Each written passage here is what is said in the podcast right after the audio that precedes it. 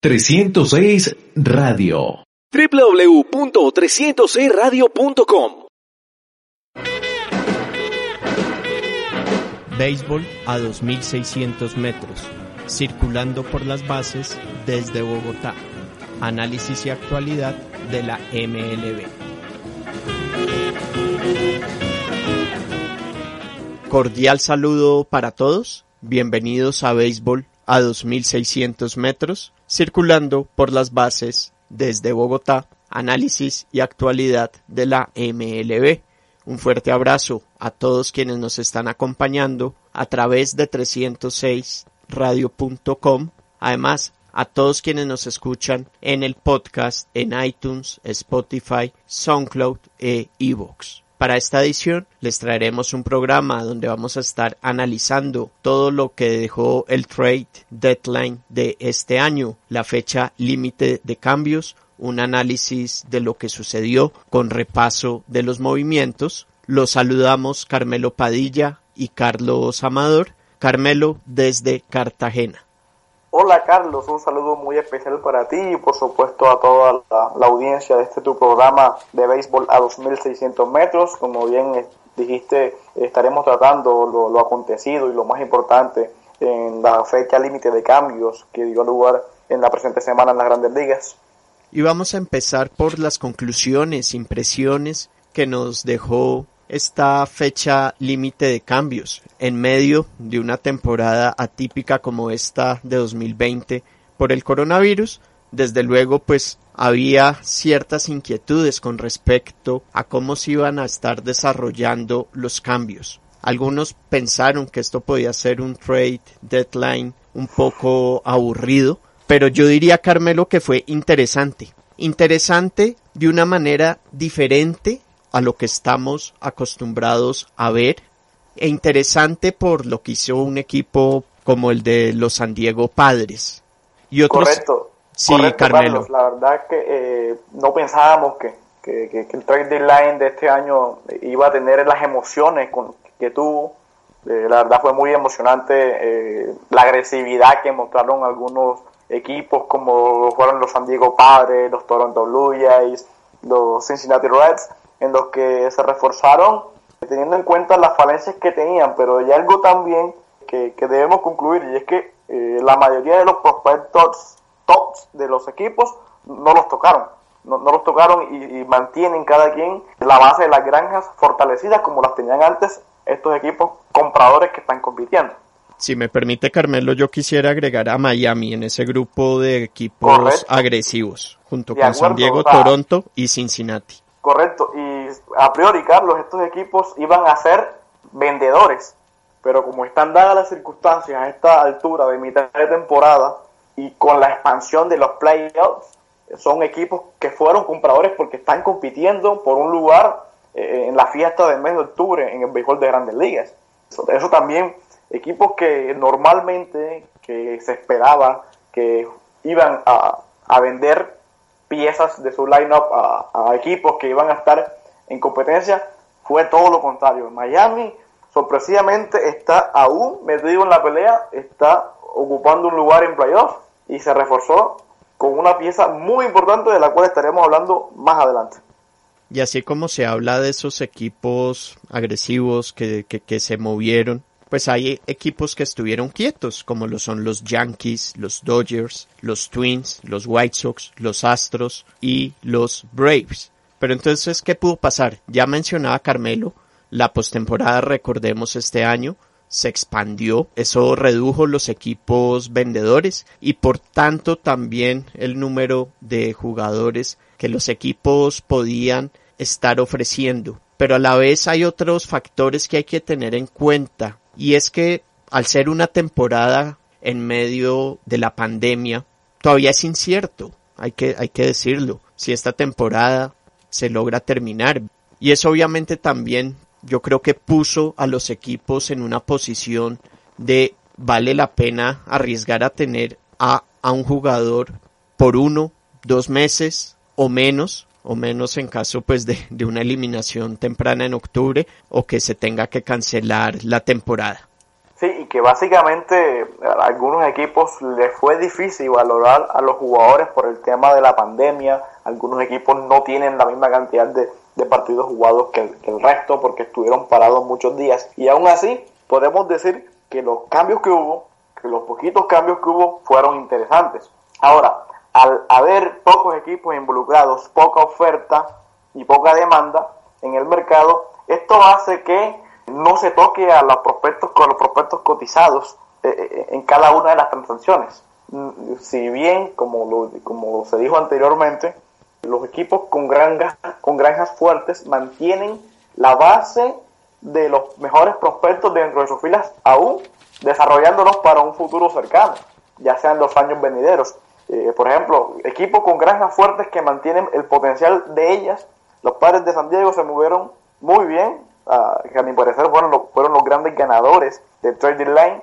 Yo, yo quiero agregar algo de los padres. Aprovecharon muy bien la circunstancia de lo que estaba pasando. Primero, bueno, están jugando muy bien, ven una muy buena oportunidad en esta temporada y además los cambios que hicieron y que más adelante los vamos a estar repasando también les pueden ayudar en el futuro. Fueron seis cambios que hicieron y eso lo, lo hicieron aprovechando un sistema de granjas muy fuerte que tiene. Y después de esos cambios que hacen, siguen en el top 3. Mantienen a los cuatro mejores prospectos eh, en sus filas. Eh, el que tocaron fue a Tyler Trammell, que lo enviaron a, Seattle, quien era el número 5 del sistema. Fue la pieza más alta de, su ranking de prospectos a los que tuvieron que salir de él para, para, para, Exacto. para lograr un cambio con, con, los marineros. Exacto, mantuvieron al lanzador zurdo Mackenzie Gore, mantuvieron al campo corto CJ Abrams, mantuvieron al lanzador colombiano Luis Patiño y al catcher Luis Campuzano, sus cuatro mejores prospectos. Correcto. Y con respecto a Tramel, el prospecto que se fue de los padres a Seattle, Carmelo y Oyentes, este fue el único prospecto top 100 que se movió en todo el trade deadline. Esto habla muy bien de las reservas y las cautelas que tomaron los equipos con grandes jugadores en ligas menores para no deshacerse de ellos. Ahora, el cambio de Trammell fue por Austin Nola, eh, el receptor de los Mariners, porque hay inconvenientes con Francisco Mejía, que, padece de lesiones, y van a, ayudar a, Austin Hitches en, la receptoría de un equipo que está añadiendo talento, aunque tiene muy buenos jugadores, está ayudándose con la expansión de su roster y poner talento en, cada una de las posiciones, como más adelante eh, lo sabremos y algo más con respecto a este trade Dayland y los prospectos. Y es que por esto del coronavirus no se sabe que, cómo va a ser la agencia libre que venga después de esta temporada. Puede que no, no, no vayamos a ver contratos tan grandes, que los equipos no prefieran no estar dando esos contratos con tantos ceros y los equipos más bien pues por eso dijeron no, mantengamos nuestro talento joven porque no sabemos cómo va a estar la situación después de esta temporada. Y, es que ha sido la constante de los últimos años. Eh, los equipos eh, están promoviendo a sus jugadores que están formando en las granjas. Y por eso el alto número de jugadores en agencia libre que no alcanzan a firmar para jugar en una temporada. Y han tenido que verse relegados a buscar eh, seguir sus carreras en otras ligas, como la, bien sea la Liga de Japón, la de Corea o la Liga Mexicana de Béisbol.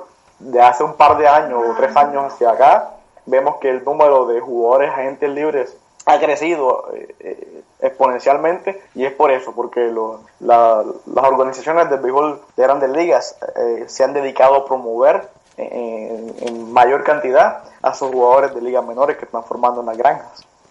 Y yo quiero añadir algo, tiene que ver con la postemporada, y es que ser también primero o segundo en una división puede determinar únicamente contra quién se va a jugar. Pero el tema de localidad puede ser relativo. Uno, si se llega a jugar en los estadios de cada equipo, sería sin público. Y se está hablando ya que los playoffs los, los vayan a mover a, una burbuja, como ha hecho la NBA con el remate de su temporada regular y ahorita con las finales. El tema de las posiciones finales de, los equipos, eh, en lo único que haría la diferencia es quién sería el equipo home club en cada uno de los encuentros. Por ejemplo, en la primera ronda de playoffs se juegan a serie de tres juegos, a serie de tres partidos, perdón, en una misma, en una, en un mismo estadio, si se mantiene que cada equipo juega en su estadio. O sea, la primera serie de, de, de wild card de tres juegos se juega en, en una plaza, si son necesarios los tres. Exactamente, y si pues se lleva eso, si, se lleva eso a una burbuja, pues toda esa como ventaja o lo que se ganó por, por, por terminar más arriba, pues no, no va a ser realmente mucha ventaja. Solo que bate segundo en el, en el entrada, que bate segundo en el IN. Sí. Que es una ventaja bastante buena. y eso entonces también pues pudo poner a pensar a los equipos. Necesitamos a un jugador de alto impacto más pensando en octubre, pero pues lo que se estaba ofreciendo no era mucho. Los padres que adquirieron a Mike Clevinger, después de Clevinger, ¿quién era el abridor que más podían estar mirando los equipos? Eh, Lance Lynn de, Texas. Y Lance Lynn, y, y Lance no, no lo movieron. Correcto. No, terminó moviéndose. Con esto entonces cerramos la, la primera parte del programa y ahora vamos a hacer el repaso de los movimientos. Y empecemos, por supuesto, por los San Diego Padres. Y el resumen de los movimientos que hizo, este equipo que en total hizo seis cambios, nos lo tiene Juan Camilo Vergara desde Nueva York. Saludos para ti, Carlos. Saludos para Carmelo. Por supuesto, también a todos los oyentes del programa. Así es, un equipo de los San Diego Padres que fue la sensación absoluta en esta fecha límite de cambios 2020 en la Major League Baseball. Una organización que se movió de todas las formas posibles para reforzar su plantel de cara a la recta final de la campaña, en la que estarán buscando terminar una racha de 13 años sin asistir a la postemporada. Entonces, realmente fue sorprendente ver todos estos movimientos que hicieron los padres y aquí lo vamos a repasar eh, rápidamente los nombres más importantes que llegaron al equipo. Se quedaron con Mitch Morland, este primera base y bateador designado que llega desde los Boston Red Sox, el relevista Trevor Rosenthal que llega de los Kansas City Royals, el veterano receptor Jason Castro proveniente de los Angels, el también receptor Austin Nola en una transacción con los Seattle Mariners. Y uno de los cambios más importantes de todas las grandes ligas fue el de Mike Clevinger, este buen lanzador que llega desde los Cleveland Indians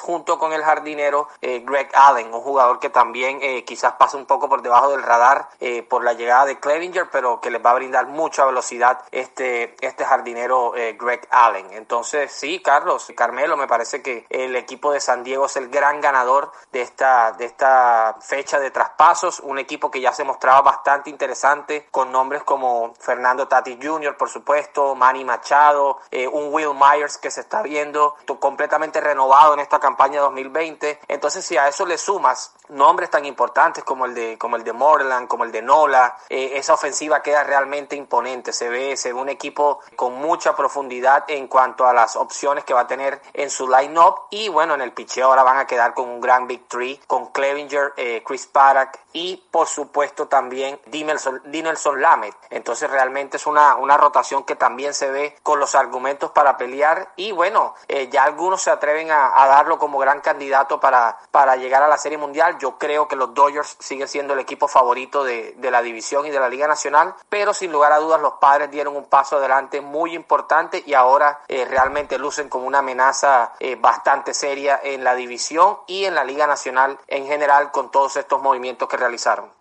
Muchísimas gracias a Juan Camilo. Y por el lado, por ejemplo, de Cleveland, que entonces mandó a Clevinger a, San Diego, pues Cleveland espera, por ejemplo, que George Naylor eh, sea un jugador de impacto inmediato en sus, en sus tan necesitados jardines, sobre todo en la parte de producción con el bate. Y Cleveland sí que ha demostrado en los últimos años que si algo está haciendo muy bien ahora es sacando buenos lanzadores. Ellos cambiaron a Corey Kluber, pero tenían a Shane Bieber, y ahora cambian a Clevinger y recientemente pues hemos visto a Tristan McKenzie haciendo sus primeras salidas. Básicamente el cambio de Clevinger obedece a los temas de indisciplina en que se eh, estuvo involucrado en una serie contra Chicago, si mal no estoy, Carlos, que fue sorprendido junto con su compañero. Sí, fue en Chicago. En Chicago, que en uno de esos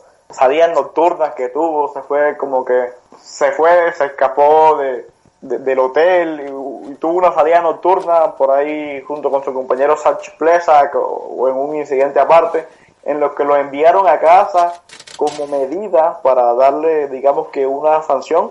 Y ante esto y ante este, este incidente, por ahí eh, se origina, eh, por ahí inicia eh, las ganas que tenían los sitios de Cleveland de, cambiar a Mike Clevinger y, pues lo han logrado y han llevado jugadores a sus filas como que como lo es Josh Snyder para reforzar los jardines. jardines que tuvieron esta semana también que vimos que designaron por asignación a, Domingo Santana y han llamado nuevamente al equipo grande del colombiano Oscar Mercado. Y ahora pasemos Carmelo por Miami, que hizo un movimiento sorpresivo y el jugador de posición más importante que, se movió fue Starling Marte. Un gran movimiento hizo el equipo de Miami sorprendiendo eh, a propios extraños. No se esperaba que, fuera a buscar a un jugador de, de la envergadura de Starling Marte y con eso llega a, su fin la guachafita que el equipo tenía en el centrofield. Eh, Marte va a ayudar a, potenciar la posición, a, potenciar el jardín derecho del equipo de Miami y a su vez va a darle un buen bate a la alineación que tanto la está necesitando el equipo en estos momentos.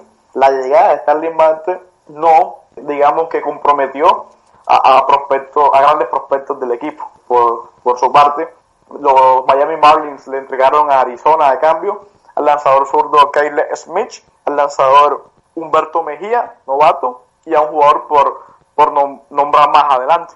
Pero fue un gran movimiento, una gran apuesta y, digamos que el ganador en este traspaso fue el equipo del sur de la Florida.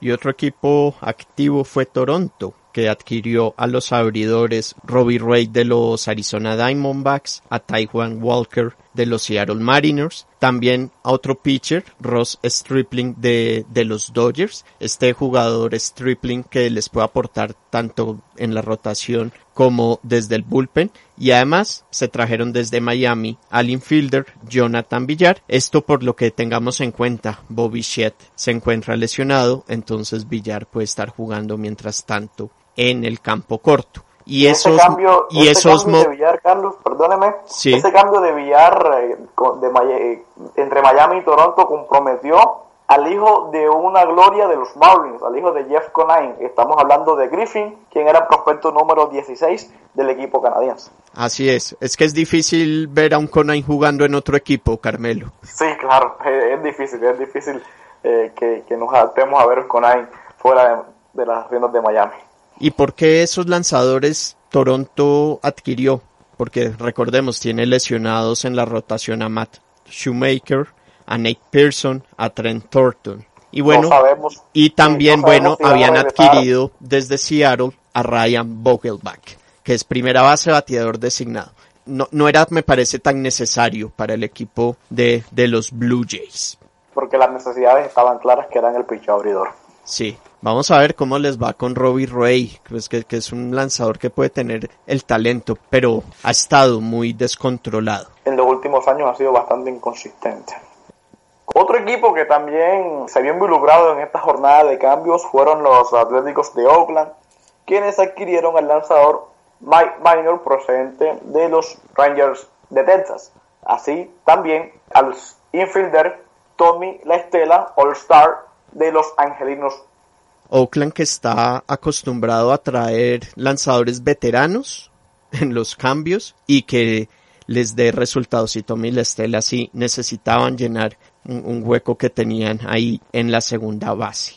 Otro equipo que se movió fue, fue Filadelfia y se enfocaron en bullpen. Tan necesitado bullpen, tan irregular bullpen. Trajeron de Boston dos brazos, dos derechos, Brandon Workman y Heath Embry. Y además, desde Milwaukee llegó otro relevista derecho, David Phelps. Pero otro equipo que reforzó también bullpen fue Cincinnati. Sí, llevaron desde Arizona al lanzador relevista Archie Riley, donde es una pieza bastante importante para, para ese bullpen que ha, tenido muchos problemas en los lados de Cincinnati.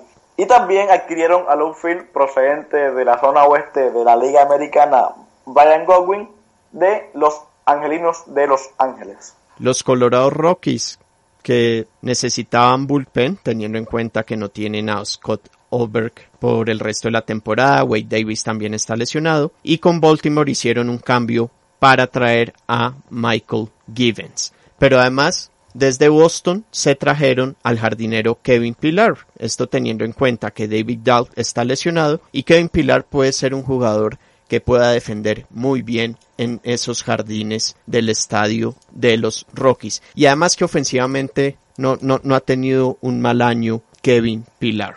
Y Atlanta, Carmelo, un equipo que hizo un movimiento, pero fue de los que se quedó quieto. Sí, eh, añadieron al lanzador zurdo Tommy Milón para ayudar eh, en lo que se pueda, pero sabemos que Atlanta, eh, además de eso, se quedó quieto, un equipo que anda muy bien, que está encendido, que lidera, lidera cómodo la división del este de la Liga Nacional y parece que no va a tener problema para quedarse con esa división. El lanzador zurdo Tommy Milón llega al equipo de los Bravos de Atlanta. Y sí, y no lo recibieron muy bien los Phillies el domingo.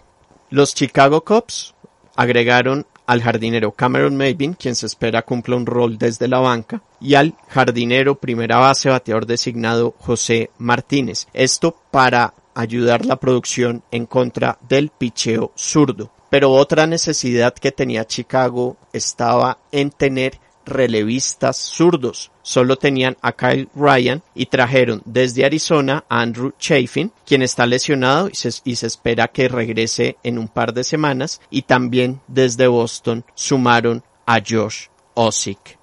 Y otro equipo con movimientos fue el de los Mets, que se trajo a Robinson Chirinos desde Texas y a Todd Fraser. Chirinos más para ser backup de Wilson Ramos, Todd Fraser para estar cumpliendo más un rol de banca y también desde Baltimore llegó el relevista Miguel Castro. Sí, Carmelo. A Todd Fraser lo trajeron de vuelta los, los, metropolitanos de Nueva York. Sí, sí, sí. Y con esto cerramos entonces nuestro programa, este que dedicamos a todo lo que fueron los cambios. A Carmelo Padilla, muchísimas gracias por habernos acompañado. Ha sido un verdadero gusto y un placer, eh, Carlos, acompañarte, acompañarlo en, en este tu programa a béisbol a 2600 metros, en el que lo hacemos con la mayor disposición del caso.